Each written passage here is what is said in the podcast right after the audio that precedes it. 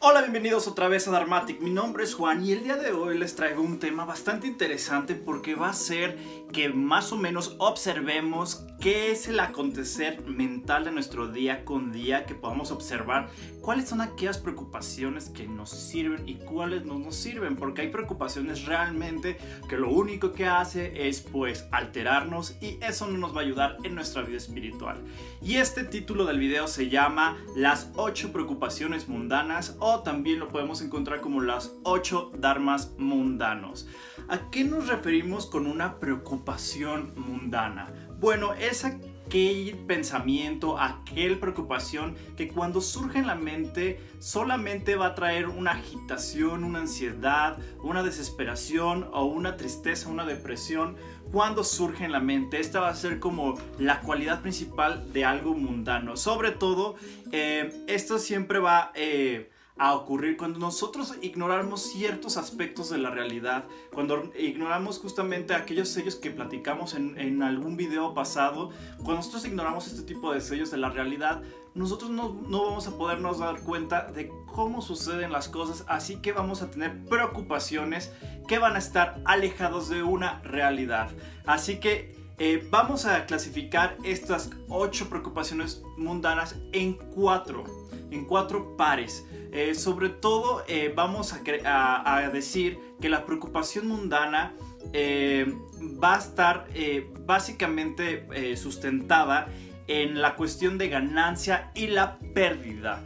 nuestra mente siempre está buscando una ganancia y o rechazando una pérdida y en esto se va a basar este, cuatro pares de preocupaciones mundanas. La primera preocupación mundana va a ser el buscar la ganancia material y rehuir a la pobreza. Esta es la primera y la segunda, buscar la ganancia material y rehuir a la pobreza. Eh, ¿Qué, nos referimos con esta cuestión de ganancia y pérdida? Bueno, justamente cuando nosotros ignoramos la cuestión de la impermanencia, de que eh, generalmente todos los fenómenos compuestos, eh, todos los fenómenos que están en fenómenos están sucediendo en esta realidad, pues obviamente son impermanentes, están en constante cambio. Entonces cuando nosotros estamos viendo la ganancia material, pues la cuestión material es algo que es impermanente, es algo que cuando nosotros lo obtenemos, cuando lo eh, obtenemos, cuando lo obtenemos, vamos también a poder perderlo. Y a la vez también cuando justamente tengamos, eh, cuando perdamos algo, también va a tener la potencialidad de volverlo a ganar o de ganar algo más. Entonces, si nosotros ignoramos esta cuestión, obviamente siempre vamos a estar eh, buscando esta ganancia material y obviamente esto aunado que con eh, la idea falsa de que en lo material, en lo fenoménico, en lo exterior se encuentra la felicidad, muchísimo más problema vamos a tener porque vamos a buscarlo con muchísimo más ansiedad y cuando lo perdamos vamos a tener muchísimo más depresión cuando estamos separados de esta cuestión. Muy bien, la número 2 y la número 3 justamente es buscar la felicidad y rehuir del sufrimiento. ¿Qué significa esto? ¿No se supone que todos queremos ser felices? Sí, pero también pasa que muchísimas de las veces estamos buscándolo con mucho apego, muchísimo apego. Todo queremos que sea una experiencia, una experiencia grata y de éxtasis. Y no va a ser así. Obviamente, conforme nosotros entendemos la realidad, vemos, no existen eh, estas cuestiones permanentes, aparentes de felicidad. Sí hay una felicidad que nos va a permanecer más, pero justamente es la que se va a dar eh, buscándola con la compasión y la sabiduría. Pero a lo que nos referimos de este tipo de felicidad es la que se encuentra eh, en el placer de los fenómenos, en toda esta cuestión que está pasando. Y el sufrimiento, obviamente, es deshacernos de ese sufrimiento, de querer no sentir nada de sufrimiento y huir eso. Justamente estas dos lo que nos va a traer es una ansia mental de que constantemente vamos a tener que estar viviendo o querer estar en situaciones de placer y nunca vamos a tratar de que se nos duele el estómago o algo, no, tratar de luego, luego eh, rechazar eso. Nosotros conocemos muchas personas que están constantemente, por ejemplo, inmersas en un dolor de estómago y eso les tumba todo su día, ¿no? Sino que simplemente sí es importante entenderlo, pero no darle esa exageración, ¿no?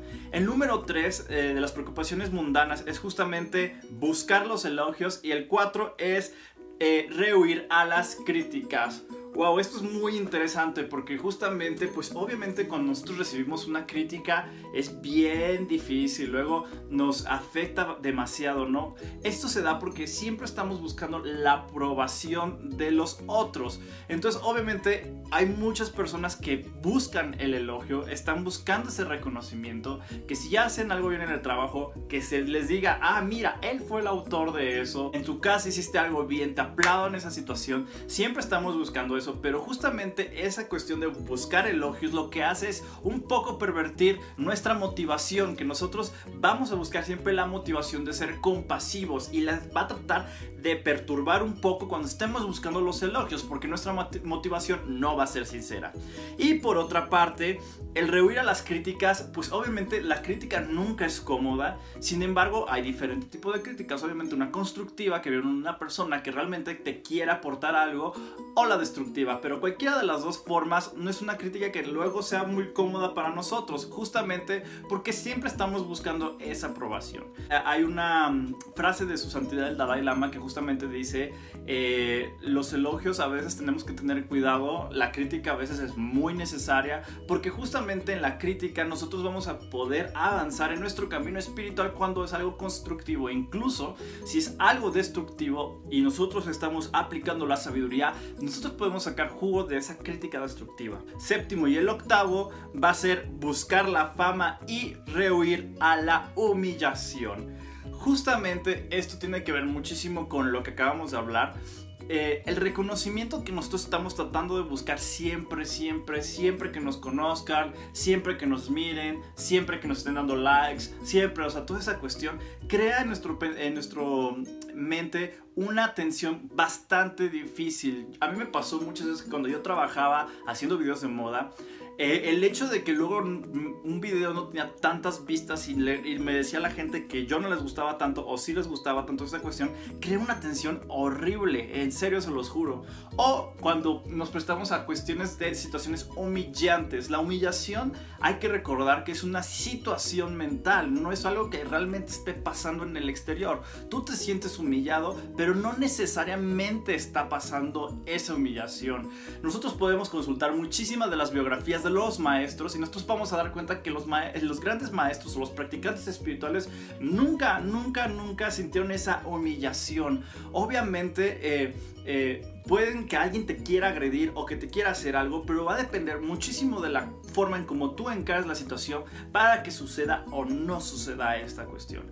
Así que estas son las 8 preocupaciones mundanas. Quiero que tú me digas aquí en los comentarios realmente cuáles de estas preocupaciones son las que más seguido te pasan a ti, cuál es la que más tienes que practicar. Eh, eh, obviamente son situaciones que se nos presentan día con día y obviamente es algo que nosotros tenemos que practicar para ir despreocupándonos una tras otra y justamente cuando nosotros nos despreocupemos nos vamos a acercar muchísimo a una eh, sensación de vida muchísimo más placentera y muchísimo más estable espiritualmente. Muchas gracias por verme aquí en Dharmatic y no me voy sin antes despedirme y decirte que bless you.